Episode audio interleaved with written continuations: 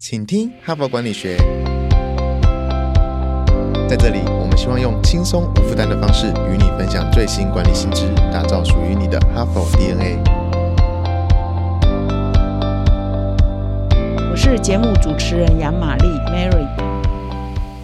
各位听众，大家好，欢迎来到请听哈佛管理学。那本周呢，已经是我们 Podcast 第一百零九周哦。我们一周一主题哈，所以昨天是周一，我们从昨天开始呢，又进入了一个新的主题。那么在进入啊今天的分享之前呢，也在这里呢邀请各位听众，我们哈佛商业评论今年最后一季的个案教学哈啊领导者学程，在今年的十月、十一月、十二月三个月举办呢，即将进入最后。的招生其次的阶段，所以欢迎各位听众，如果你有兴趣的话，可以到说明栏点击我们的课程连接，可以详看课程的内容。也期待呢，可以跟各位一起来学习。好，那我们这一周的主题呢是别让你的顾客不开心。哈，其实我们回顾我们做这个 p a c k a g e 到现在一百多周了。针对呢，怎么样应付这个客诉啊？怎么样做好客户的服务啊？不要让顾客不开心啊，等相关的主题都还没有深谈啊，所以我们这一周呢，就来呃选择这个主题来跟各位做分享。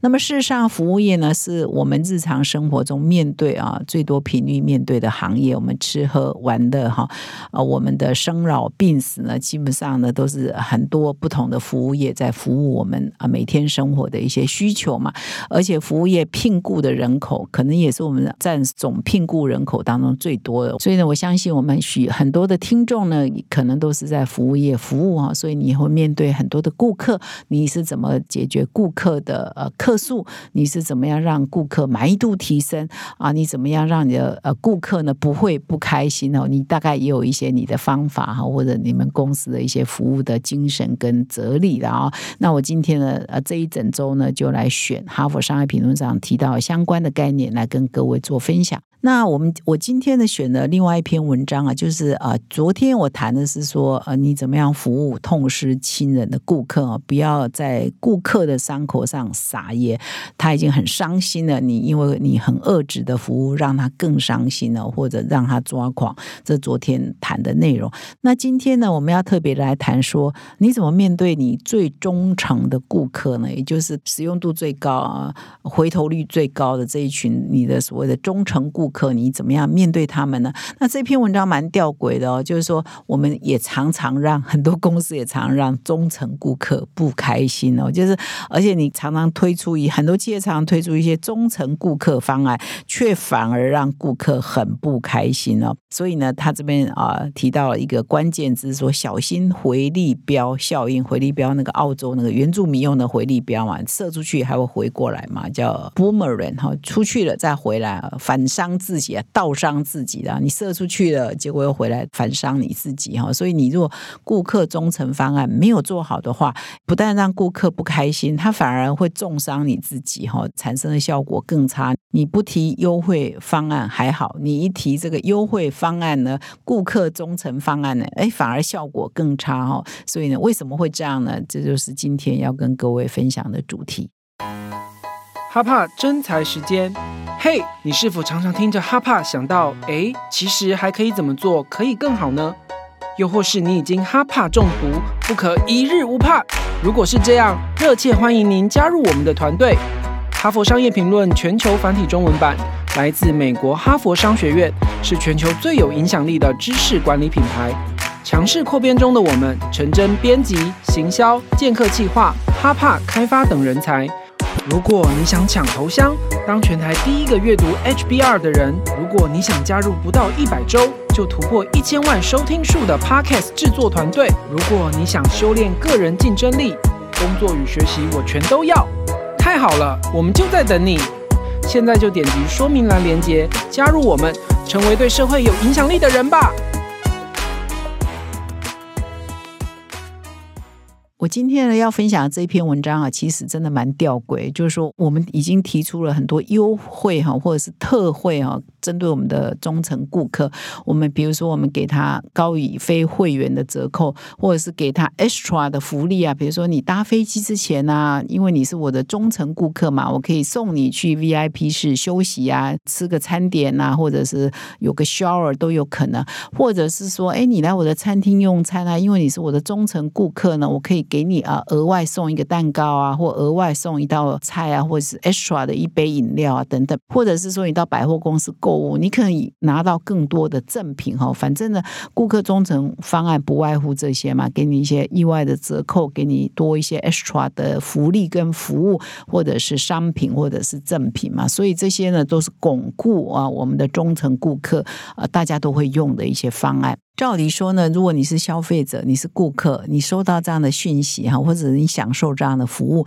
你一定会有尊荣感嘛？觉得我比较 special 嘛？觉得这家公司对我比较好嘛？觉得他把我当做 VIP 客户嘛？所以一定会很开心。但是呢，这边就引用了华顿商学院的行销学教授叫汤姆斯罗伯森，跟这个顾客体验顾问公司叫维德集团，他们在二零二一年没有很久以前，二零二一年呢做了一项研究。就发现说，哎，很多的顾客忠诚方案反而让顾客不开心哈，这个完全啊蛮吊诡的，也出乎我们的预期哈。所以为什么呢哈？根据呢他们这个调查的研究呢，就指出说，美国哈，美国人口三亿嘛哈，那加入各种会员的总会员总数呢，就是你可能被列为 VIP 会员，或者是你因为你加入会员可以。呃，享有各种特殊的优惠啊，或折扣等等，一共有三十三亿个会员哈，members 啊，所以这样平均下来，等于每一个美国人哈，不管你是。Baby 还是你是很老的老人家，反正呢三亿多人口嘛，三十三亿个会员嘛，所以呢代表每一个美国人可能就加入十种不同的会员，你可能是别人的 VIP 或者是某一个俱乐部的会员，享有某一些特殊的优惠哈，所以一共呢是三十三亿个会员，所以呢美国的各行各业各大服务业针对这三十三亿的会员呢，当然要提供很多的 special 的 service 啊，或者是 package 方。方案可以让这一群会员忠诚，可以持续回流，可以持续回购啊！就是我们在服务业都有一个理解嘛，你要开发一个新客户，你要花的成本是你维持一个老客户好几倍以上的成本嘛。所以，怎么样让这一群会员呢持续的忠诚啊，不断的回流哈，就是一个非常大的学问啊。那么这一组研究人员呢，他们在新冠疫情爆发的那一年，二零二零年，曾经做过。过两次啊，大规模的消费者意见调查。第一次呢是二月，二零二零年的二月，针对五千多位美国零售消费者进行问卷调查、意见调查。那那一年的五月呢，又另外调查两千五百多位消费者，结果就发现啊，就是说属于啊某一家企业服务业的忠诚方案的会员呢，他们的不满意度呢比非会员呢还要高啊，就是他不满意度呢比非会员还要高。那为为什么会这样呢？他就发现说，这一群呃忠诚的这个会员哈消费者，他们对服务差错忍受度呢是比较低的。他认为说，你应该给我更好的服务，可是他没有得到更好的服务，他就会比不是会员更生气、更失望哈。而且他们那时候调查发现说，哎，这个公司啊，在服务这群忠诚会员的时候，哎，好像真的服务是比较差。比如说这边有一个很具体的统计哦，就会员呢遇到问题要联络公司几次啊，问题才可以。解决，然后一共要花几天才可以解决哦。后来发现说，他们有对照组嘛，会员以及非会员。发现说，非会员呢只需要联络二点八次哈，电话联络二点八次，花三点三天就可以把他的问题解决。但是会员呢，却要花呃四次哦，打电话打四次，然后总耗时呢要五点一天呢才可以解决他的问题哈。他这边是讲不同行业把它混合在一起的结论啊，所以。就得到说，哎，奇怪，为什么会员他的时间要比较久，他打电话次数要比较多，而反而非会员而比较快呢？而时间也比较快，打电话次数也可以比较短呢？这就一个很有趣的差异嘛。所以的研究团队再去做了解，就发现说，通常我们会给忠诚的顾客，属于我们的自己人，我们把会员当做自己人好了，会有一个专用的电话。可是这个专用的电话打过去呢，通常会员碰到问题呢，其实都不是呃简单的问题，就是当你一个人要打电话才可以寻求问题解决，代表这件事情在现在这个年代呢，已经是蛮疑难杂症，他才会动用到一个人顾客要来打电话，因为通常现在很多问题都可以在网络上征询啊，其他的方式呃来解决哈，数位的方式来解决，不一定会动用到你。要用到这一步打电话嘛，所以呢，通常呢，你打电话就是给顾客一个方便啊，我有会员专用号码。可是呢，会员专用号码接到的服务人接到这个问题，他是没有权利解决，或者是他遇到这个困难是他没有能力解决，所以他又会把这个会员转到哦可以解决他服务的需求的这个单位去。那这边写的蛮细的了哈，所以我希望听众有听懂啊，就是这是整个流程可能会遇到，就是那会员呢可。可能比如说，在另外一个单位呢，问题解决了，但是会员通常会说：“哎，我要记点数啊，我要累积啊，累积我的什么什么点数啊，或者是什么服务啊，不管他用什么方法来记红利啊，等等。”那这个时候呢，这个解决他问题的这个单位又会把他转回去呃，他的顾客忠诚部门哈，原来在服务特定会员的这个单位去，所以呢，他就被这个单位转到另外一个单位，然后另外一个单位又转回来这个单位，他是不是要转了很多次嘛？所以呢，就变成说你没有一线式的服务、一站式的服务嘛，你变成是哎，要这个会员要被转来转去嘛，到最后才可以完成他所需要的服务嘛。所以呢，反而让这个顾客觉得他没有得到贵宾级的礼遇，让他会觉得非常的沮丧。那么这一份啊，这个罗伯森呢教授啊，跟这个行销管理顾问公司的调查里头也发现啊，就是他会问消费者啊，这些顾客会员说，最让你受不了的哈，这个公司的服务是什么？那因为他这个调查是在疫情期间做的，新冠疫情啊，所以呢，整个电商啊，整个那个网络销售啊，金额大增哈，所以呢，他说最让这些会员受不了，就是说，呃，他们照理说呢，在很多的销售里头呢，都有已经有。销售的记录嘛，就我买那里的什么的很多的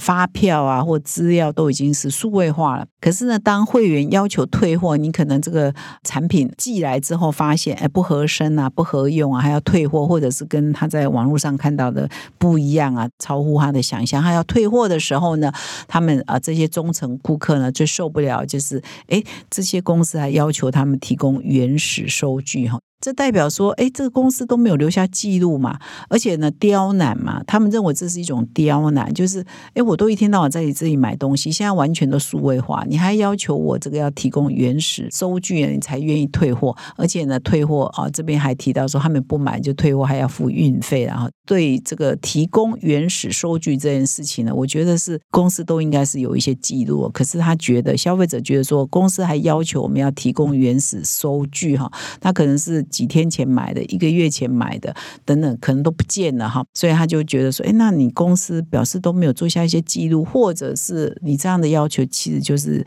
明显的是在刁难我们哈，所以不信任这些消费者，所以最让他们受不了是这件事情。所以呢，啊，这篇文章也点到说，其实你提供给顾客很多的好康，可是呢，你如果也给他很多的刁难哈，一加一减呢，到最后这些忠诚的顾客呢，反而呢更不喜欢你们，反而。人呢就会觉得啊，你们服务太烂了，我下一次换别家去哦，所以是得不偿失。那么在这篇文章上面提到说，哎，你忠诚顾客，你服务要服务的好，不然你就有回力标效应哈，反正倒打一把啊。这篇文章下半部呢，其实也特别附了一个访问哦。那么这一个访问呢，受访者也蛮有来头，他是这个美国最大卖场沃尔玛和沃尔玛的顾客长哦，Chief Customer Officer 叫 Jenny 哈。那你呢，就在负责这个沃尔玛的顾客忠诚方案啊，叫沃尔玛 Plus 哈。那么他在加入沃尔玛之前呢，二零一八年之前呢，他是在哇也是非常有名的美国运通哦服务的二十年。那在美国运通也是负责监督顾客奖励的方案哦。那美国运通的黑卡服务呢，也是世界有名的嘛。所以这个珍妮呢，就接受《哈佛商业评论》的访问，谈说你如何避免忠诚会员离开哈，避免忠诚会员呢选择琵琶别抱哈。所以呢，一个很大的重点就是你在情感上啊，不要破坏顾客跟你的情感上的信任。一旦这个情感上的信任被破坏了之后，你可能就永远失去这一个顾客。那么珍妮呢就分享啊，以她那么多年来哈在服务业现场的服务，从美国运通到沃尔玛，他就提出，呃，顾客的忠诚呢，其实有两个构面。第一个构面呢是功能面啊，就是他为什么选择你是他对你功能面的信任。比如说我到沃尔玛去选东西，哎，他就是东西又多又好，所以我可以在这里呢选到物美价廉的东西哦，选到而且所有的东西都有。听说也可以在那边做健康检查啊什么的，打疫苗等等，所以你在这里呢可以满足你所有的需求。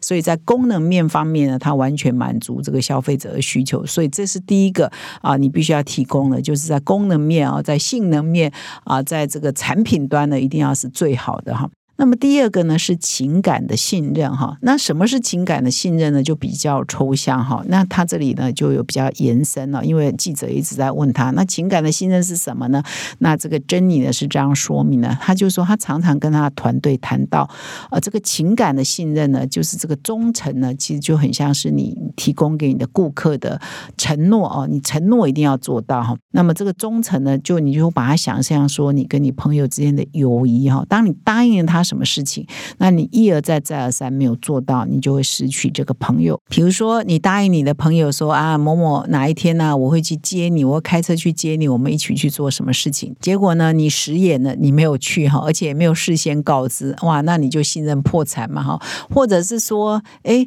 我们朋友之间不是常常会分享一些心事嘛哈？那通常朋友会说，我告诉你，你不要告诉别人。结果你事后发现，哎，其他人也都知道了哈，所以你就觉得你这个朋友不可信。任嘛，他破坏了你的情感信任嘛，这也是蛮常见的一种友谊破坏的一种方式嘛。所以呢，当这个友谊被破坏了之后呢，就很难再恢复到以前这种信任的关系一样。你答应顾客的事情，你没有做到，比如说你答应他说我这里绝对不会有假货，哎，可是你真的卖假酒啊，或者是你这边出现抄袭的东西啊，卖假的东西啊，那你就破坏给顾客的信任嘛。那这样的顾客就会觉得说，哎，那你说的到底哪一个？是真的，哪一个是假的？他无法判断嘛。所以超市那么多啊，量贩店那么多，大卖场那么多，他就不要来沃尔玛的嘛。哈，信用卡公司那么多，我就不要美国运通了嘛。他可能就会跑了嘛。所以你的承诺啊，就一定要说到做到。这也就为什么说企业的诚信，或者现在大家讲企业的 ESG 是那么的重要，因为它是取得情感信任的关键哈。那这边也举了一些例子啊，比如说呃，有一些服务啊是会严重破坏信任的哈。哦，他说，比如说我们的沃尔玛哈，有一些顾客他是常年吃素的哈，所以我们在顾客忠诚方案里头应该列一批人是素食主义者哈，所以你会推销给他的产品应该都是纯素的哈。可是呢，后来有一天呢，哇，素的产品缺货了啊，因为缺货呢，所以呢，哎，行销部门的人呢就开始给这一群人推销荤的产品哈。他说，如果沃尔玛做这样的事情，那顾客一定会对我们非常。不原谅，那我们就会失去这一群客人嘛，所以你就不能够，你要非常的小心哦，不要因为说缺货，那我就给你替代品，可是给你的替代品又踩了红线哈，因为他本来就是素食消费者嘛，你怎么可以推销给他荤的产品或食物呢？所以呢，这个时候呢，就破坏了你们这种信任的关系，破坏了你把他当忠诚顾客，可是你根本没有真心在对待他，没有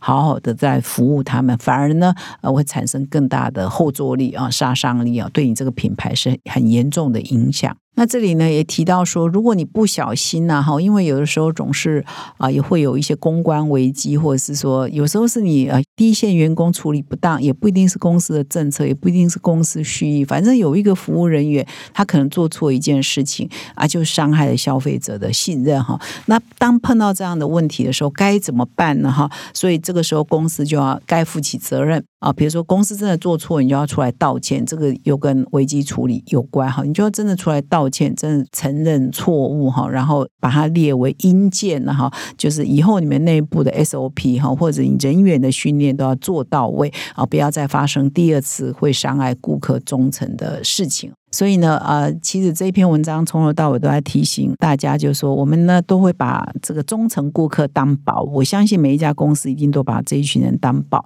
那你要呃把他们当宝的时候，你就要更慎重的对待他们，而不是说啊，反正他们是常客啊，反正他对我们很熟悉啊，你就轻忽了哈。你轻忽他，你要再去取得一个新的顾客，要花更多的力气、更多的时间。所以你把你的力气好好的对待他们，好好的服务他们，然后在内部 SOP 做好呢，其实对企业的价值呢是可以更高的哈。以上是今天的主要的分享。那最后呢，也是提醒各位听众，如果你喜欢我们的节目，请到说明栏点击赞助连结，提供我们小额的赞助，让我们有机会把节目做得更好。感谢你的收听，我们明天再相会。听完本集节目，先别急着关掉。如果意犹未尽，想要深入了解本集节目内容，别等了，现在就是那一天！哈帕听友专属订阅特别优惠来啦！点击下方说明栏连接，输入哈帕专属优惠代码 HBR 一百，现折一百元。阅读 HBR，让你再创职涯高峰。周年庆限时最优惠方案，订阅一年加送三期，再加赠一本《哈佛商业评论》推荐必读 AI 趋势。现在就加入 HBR 读者行列，站在大师肩膀，洞见从经典到未来。